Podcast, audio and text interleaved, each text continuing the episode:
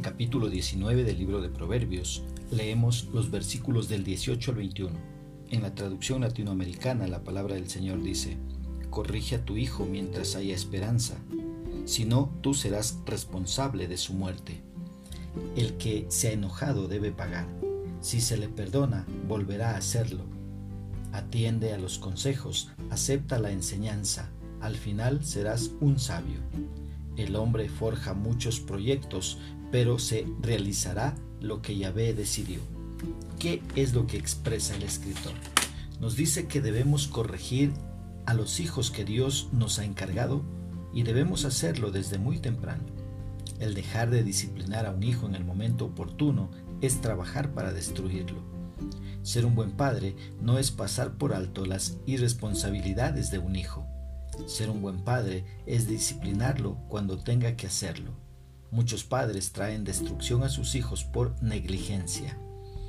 Walke dice, los padres psicológicamente sanos no desean conscientemente matar a sus hijos, pero si no emplean los medios de reprensión verbal dados por Dios para evitar actos de necedad y el castigo corporal para evitar su repetición, de hecho, son involuntariamente parte del peor castigo, su muerte.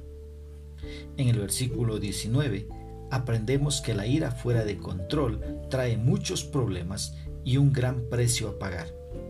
La persona que no puede controlar su ira tendrá problemas una y otra vez. Ayudarlos una vez no es suficiente porque el problema está más en ellos que en las circunstancias a las que culpan por su enojo. Es mejor para ellos aprender a depender de Dios y pedirle al Señor que les ayude a tener dominio propio. El versículo 20 nos enseña que una de las primeras señales de sabiduría es la disposición a recibir más sabiduría. Recuerda que la sabiduría empieza en el temor del Señor, amando, respetando y obedeciendo lo que Dios manda. Una persona enseñable que escucha el consejo y recibe la corrección ha progresado mucho en el camino de la sabiduría. Si quieres ser sabio, más adelante, pues comienza ahora obedeciendo a Dios, lo que Él nos dice en su palabra.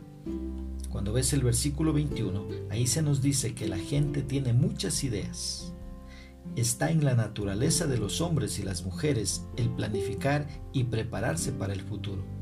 Algunos de los planes pueden ser sabios y otros pueden ser necios, pero hay muchos pensamientos en el corazón del hombre, pero solo el Señor es quien decide cómo serán las cosas. El hombre hace sus planes y está muy bien hacerlos, pero no debe sacar a Dios de esos planes, ya que Dios es quien tiene la última palabra. ¿Cómo podemos aplicar esta porción bíblica a nuestra vida?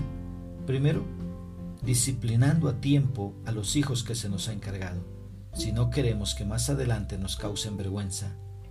Distinguiendo entre disciplina y maltrato, debo disciplinar a mi hijo y no maltratarlo. La Biblia tiene muchísima enseñanza de cómo disciplinar a un hijo. Una aplicación más, aprendiendo a controlar nuestro enojo y nunca a tomar decisiones cuando estemos enojados. En esos momentos es mejor mantener la boca cerrada. Una aplicación más, incluyendo a Dios en todos nuestros planes. Y si estos no salen como lo habíamos planeado, recordemos que Dios hace lo mejor para sus hijos, aunque no lo entendamos en ese instante. Que Dios nos ayude a poder aceptar su palabra.